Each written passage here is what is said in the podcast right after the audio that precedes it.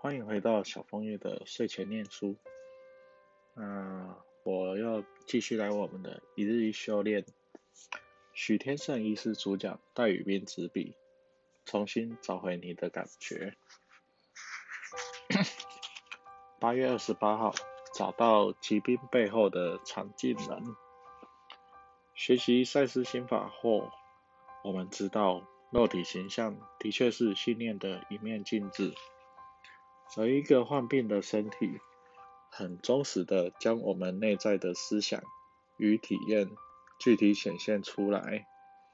因此，想要根本的疗愈疾病，就必须开始回来关照内心，探讨内在主观的感受跟疾病的关联，引导人向内找到情绪压抑的部分。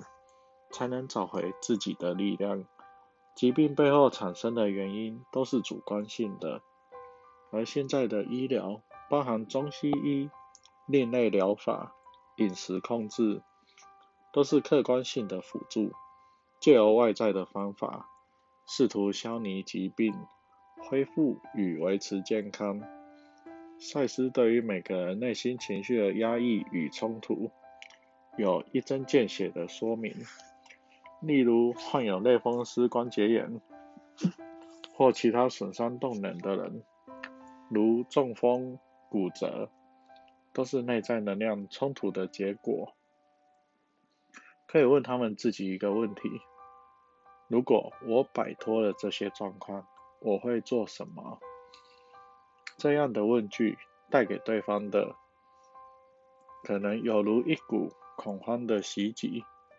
而非松一口气，因为这可能是他们头一回体验到他们潜在对动的恐惧。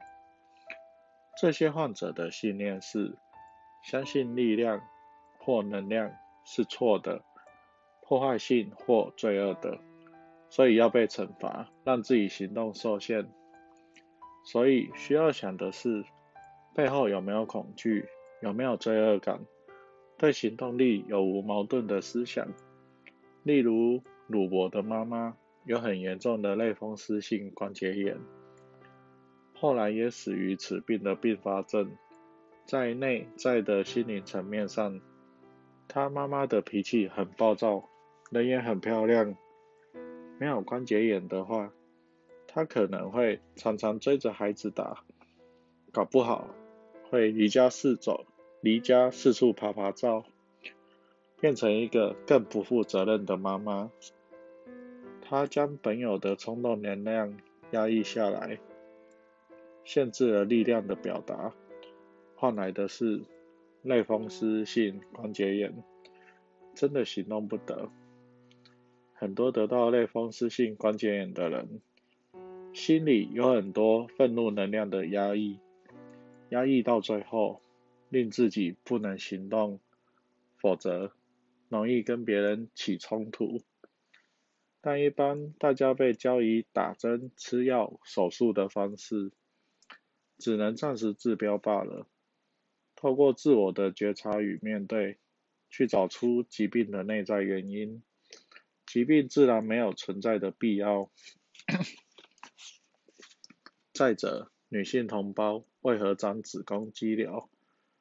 子宫原来是他最充满爱、被孕育的地方，但若跟妈妈之间有愤怒的情绪，这情绪会反映在他的子宫上，反映出他的无价值感，对妈妈是否真的爱他没有信心，对自己是被爱的没有信心，对生养孩子也没有信心，又如得。肺腺癌的患者，许多人感受不到被父母心疼爱，也没有承，也从来没有承认自己需要父母亲的关爱，而不断借由工作付出或拼命的出人头地，来换取父母亲的肯定眼神，才能进而自我的肯定。许多人有鼻子过敏的问题。动不动就流鼻涕、鼻塞，为什么会导致过敏性鼻炎呢？从身心灵的角度来看，赛斯说，有鼻窦的问题，是想把世界关闭在外的老旧企图，就像鲁伯的眼睛问题和约瑟的耳朵问题一样，花粉热的症状也是对世界的一种排斥。所以，过敏性鼻炎的患者，其背后的心理是想把世界关闭在外面。人为什么想把周遭人事物关在门外，或把自己心门关上？原因是怕受伤，被外界伤害，对这个世界的不信任，不喜欢这个世界，也觉得周遭人事物不喜欢自己，于是内心开始产生排斥。例如，很多小孩在台湾有过敏性鼻炎的毛病。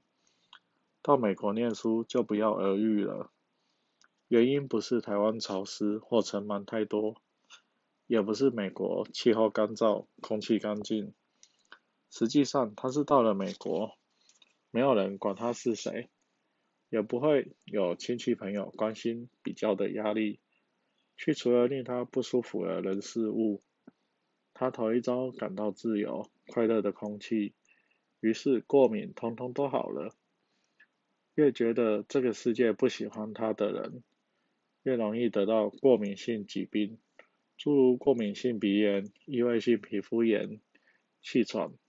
他与环境并不是水乳交融，反而觉得环境对他不友善，是一种威胁。所以有过敏病史的人，需要建立一个信念：我是被喜欢的，我跟我的环境是如此的水乳交融。而我的环境经常张开友善的双手迎接我，将所有生命的元素和部分都具有善的意图，就如自己也是天生善良又有价值的生物。这个心态深化，渐渐的你就能接受所处的环境，而不是对它过敏排斥，长期需要仰赖药物的治疗了。在疾病的部分，必须去问候疾病背后到底有什么样的情绪的压抑。从情绪的开始压抑、累积、扭曲、变形，终于生病了。去找自己的情绪，做一个情感层面的真正自我面对与觉察。赛斯说，当人们变得生病、忧虑或恐惧时，疾病的第一个信号。往往是缺乏热情或蓬勃生气，因此人生病，因此人生病最先的征兆，并不是体温上升、体重减轻，或者咳嗽、肚子痛，而是开始感觉不快乐，生活没有愉悦感，以及太注重在个人问题上了。还是那句话，不必为某一个症状而生气。它只是尽责的反映自己的思想给你看。无论如何，生病一定有其背后的原因与理由。取材自《身体本来是健康的》谈健康之道讲座与健康之道赛事书。好，那今天就念到这边，大家晚安。